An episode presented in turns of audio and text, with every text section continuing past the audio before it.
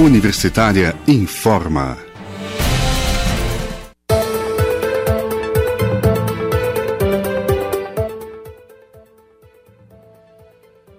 Olá, bom dia. Agora são 10 horas e 1 minuto. Eu sou a Flávia Pereira. Estamos começando aqui pela rádio da Universidade Federal de Goiás os boletins informativos desta terça-feira, 23 de fevereiro de 2021. Nossa programação você pode acompanhar nos 870M, pelo site radio.fg.br e pelo aplicativo UFG.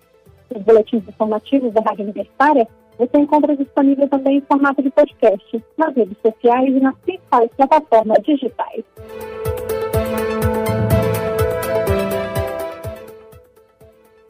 Começa a valer na próxima quinta-feira, dia 25 de fevereiro, o novo decreto da Prefeitura de Goiânia, publicado ontem à noite, que estabelece novas restrições à realização de eventos e ao funcionamento do comércio na capital. Bares e restaurantes deverão fechar as portas às 22 horas e o atendimento fica limitado a 50% da capacidade. O uso de som, ao vivo e eletrônico fica totalmente proibido. Eventos particulares estão proibidos, incluindo dessa vez festas de casamentos e desfiles, bem como o uso de salões de festas em condomínios horizontais e verticais.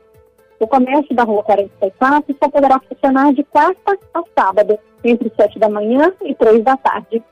Sobre a superlotação do transporte público, a Prefeitura vai se reunir com prefeitos da região metropolitana da capital e a CNTC para estipular regras específicas. Segundo o secretário municipal de saúde de Goiânia, Durval Pedroso, as medidas foram adotadas depois que a prefeitura identificou locais com maior foco de aglomeração e maior risco de transmissão do novo coronavírus.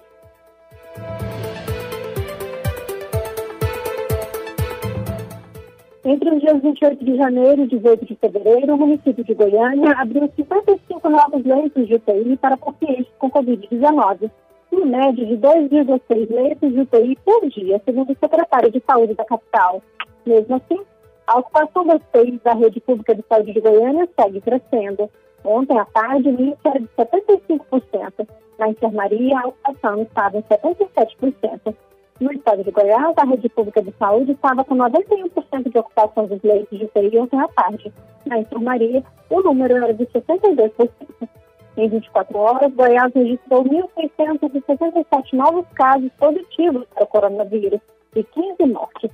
O total de óbitos pela Covid-19 já chega a 8.301 pessoas os contaminados são mais de 381 mil em Goiás.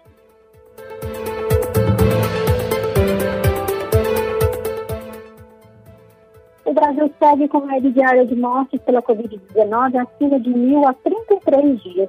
Segundo dados de um consórcio de veículos de imprensa divulgados ontem à noite, já passam de 247 mil óbitos no país. E os infectados são mais de 10 milhões e 197 mil.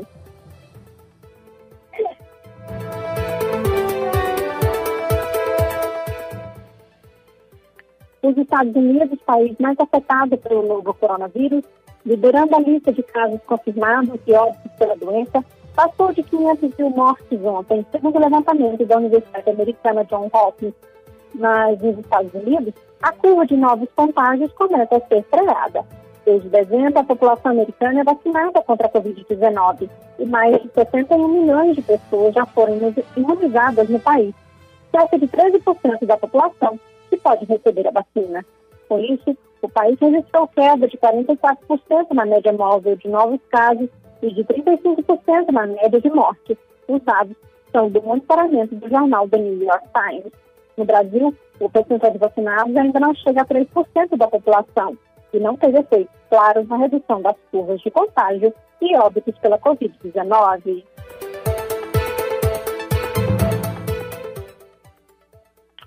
Mais 3 milhões e 400 mil doses da vacina Coronavac devem começar a ser repassadas hoje ao Programa Nacional de Imunização pelo Instituto Butantan. De acordo com o presidente do Instituto, Dimas Covas, a previsão é de que as doses sejam entregues de forma escalonada durante os próximos oito dias. Este novo lote de vacinas contra a Covid-19 faz parte do contrato fechado com o Ministério da Saúde, que comprou 46 milhões de doses da Coronavac. Para cumprir o contrato com o Ministério, o Butantan irá entregar 13,9 milhões de doses em março e mais 18,9 milhões em abril. Depois disso, o Butantan começa a produzir mais 54 milhões de doses da vacina desenvolvida em parceria com o laboratório chinês Sinovac. E agora de manhã chegarão ao Brasil também 2 milhões de doses da vacina Oxford AstraZeneca vindas da Índia. As vacinas estão prontas para uso, mas só devem começar a ser liberadas amanhã. É que antes da distribuição, as vacinas passam por preferências de temperatura integridade da carga, recebem etiquetas com informações em português e têm amostras encaminhadas para análise de protocolo e liberação pelo Instituto Nacional de Controle de Qualidade em Saúde, da Fiocruz.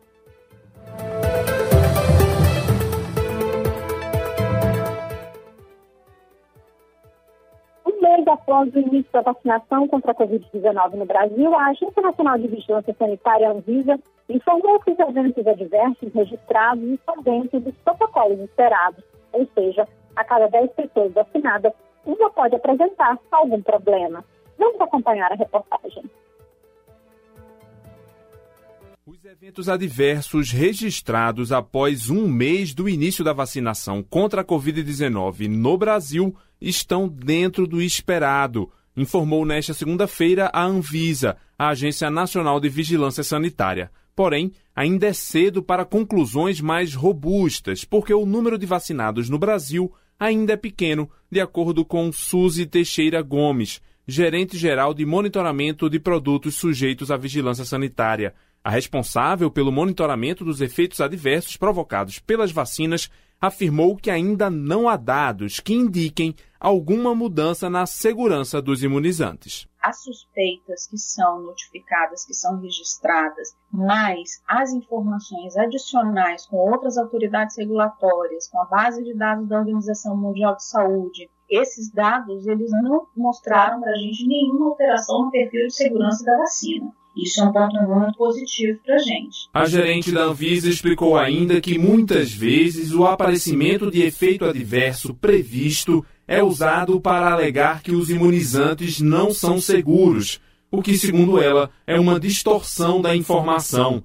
Suzy lembrou que é esperado um efeito adverso para cada 10 pessoas vacinadas. Eventos que têm sido mais frequentes têm sido é, dor de cabeça, eventualmente febre e às vezes aquela sensação, aquela fadiga, aquela sensação de que está parecendo uma síndrome gripal, que é, na verdade, um, uma forma do organismo reagir, então é absolutamente esperado e acontece em torno de 1 para 10. Então, uma pessoa em cada 10 vai sentir, muito provavelmente, esses eventos. A Anvisa destacou ainda que não foi observada até o momento nenhuma diferença significativa entre as vacinas da Oxford e da Coronavac em relação aos efeitos adversos. Da Rádio Nacional em Brasília, Lucas Por Deus Leão. Hoje de manhã será realizada a última aplicação de provas do Exame Nacional do Ensino Médio, o Enem 2020. O exame é para pessoas privadas de liberdade e jovens sob medidas socioeducativas que incluam a privação de liberdade. Mas nessa mesma data vão fazer provas também os candidatos que tiveram o exame cancelado por conta do agravamento da pandemia do novo coronavírus. E ainda aqueles que deveriam ter feito o Enem regular, tanto impresso quanto digital, mas que não compareceram e tiveram os pedidos de reaplicação aprovados pelo Instituto Nacional de Estudos e Pesquisas Educacionais Amigo Teixeira, o INEP. Os estudantes que puderam pedir a reaplicação são aqueles que não fizeram o exame por estarem com sintomas da Covid-19 ou de outra doença infecto-contagiosa, ou foram prejudicados por questões logísticas. Os horários das provas do Enem, nesta terça e quarta-feira, serão os mesmos do Enem regular. Os portões abrem às 11h30 da manhã, no horário de Brasília, e fecham à 1 hora da tarde. A prova começa a ser aplicada às 1h30 da tarde. Hoje, os participantes farão a redação e as provas objetivas de linguagem e ciências humanas. O tempo de prova será de 5 horas e 30 minutos. Amanhã, no segundo dia do exame, serão 5 horas de prova para resolver questões de matemática e ciências da natureza. Desde a última terça-feira, dia 19, está disponível o cartão de confirmação com os locais de prova da reaplicação do Enem 2020 na página do participante na internet. No cartão também consta um número de inscrição, data, hora das provas, opção de língua estrangeira e se há necessidade de atendimento especializado. Apesar de não ser obrigatório, o INEP recomenda que os participantes imprimam o cartão de confirmação e levem nos dias do exame. Os resultados finais, do Enem digital quanto do Enem impresso e da reaplicação, serão divulgados no dia 29 de março. As notas do Enem poderão ser usadas para ingressar no ensino superior e para participar de programas como o Sistema de Seleção Unificado, o SISU, o Programa Universidade para Todos, ProUni, e o Fundo de Financiamento Estudantil, o FIES. Em Goiás, 38 adolescentes que cumprem medidas no Centro de Atendimento Socioeducativo de Goiânia, Lusiânia, Porangatu, Formosa e Anápolis para as provas do Enem 2020, hoje e amanhã.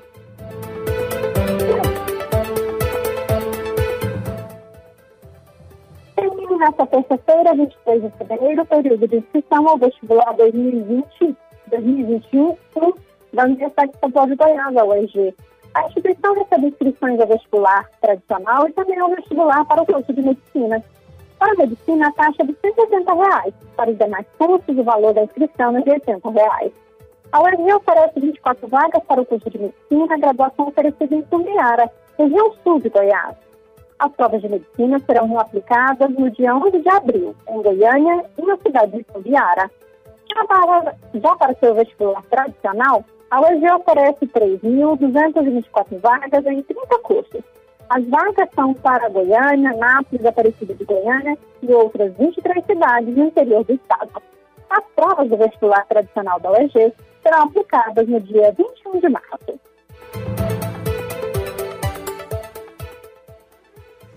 E na Universidade Estadual de Goiás estão abertas também as inscrições ao Programa de Acesso à Educação Superior para refugiados e portadores de visto acolhido humanitário no Brasil.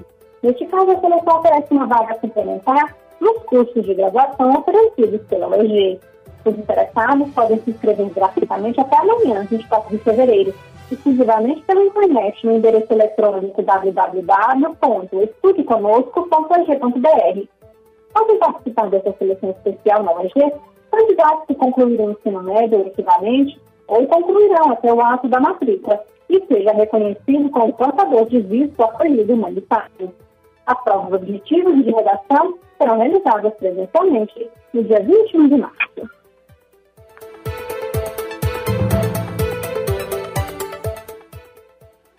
Agora vamos estar são 10 horas e 14 minutos. Acompanhe um novo boletim informativo às 11 horas da manhã nossa programação você pode seguir pelo 870M, pelo site rádio.fg.br e pelo aplicativo MiaSG. Nós também estamos nas redes sociais. Curta nossa página no Instagram e no Facebook. E pandemia da Covid-19 não acabou. Se precisar sair, usa máscara o tempo todo. Ana Flávia Pereira, para a Rádio Universitária.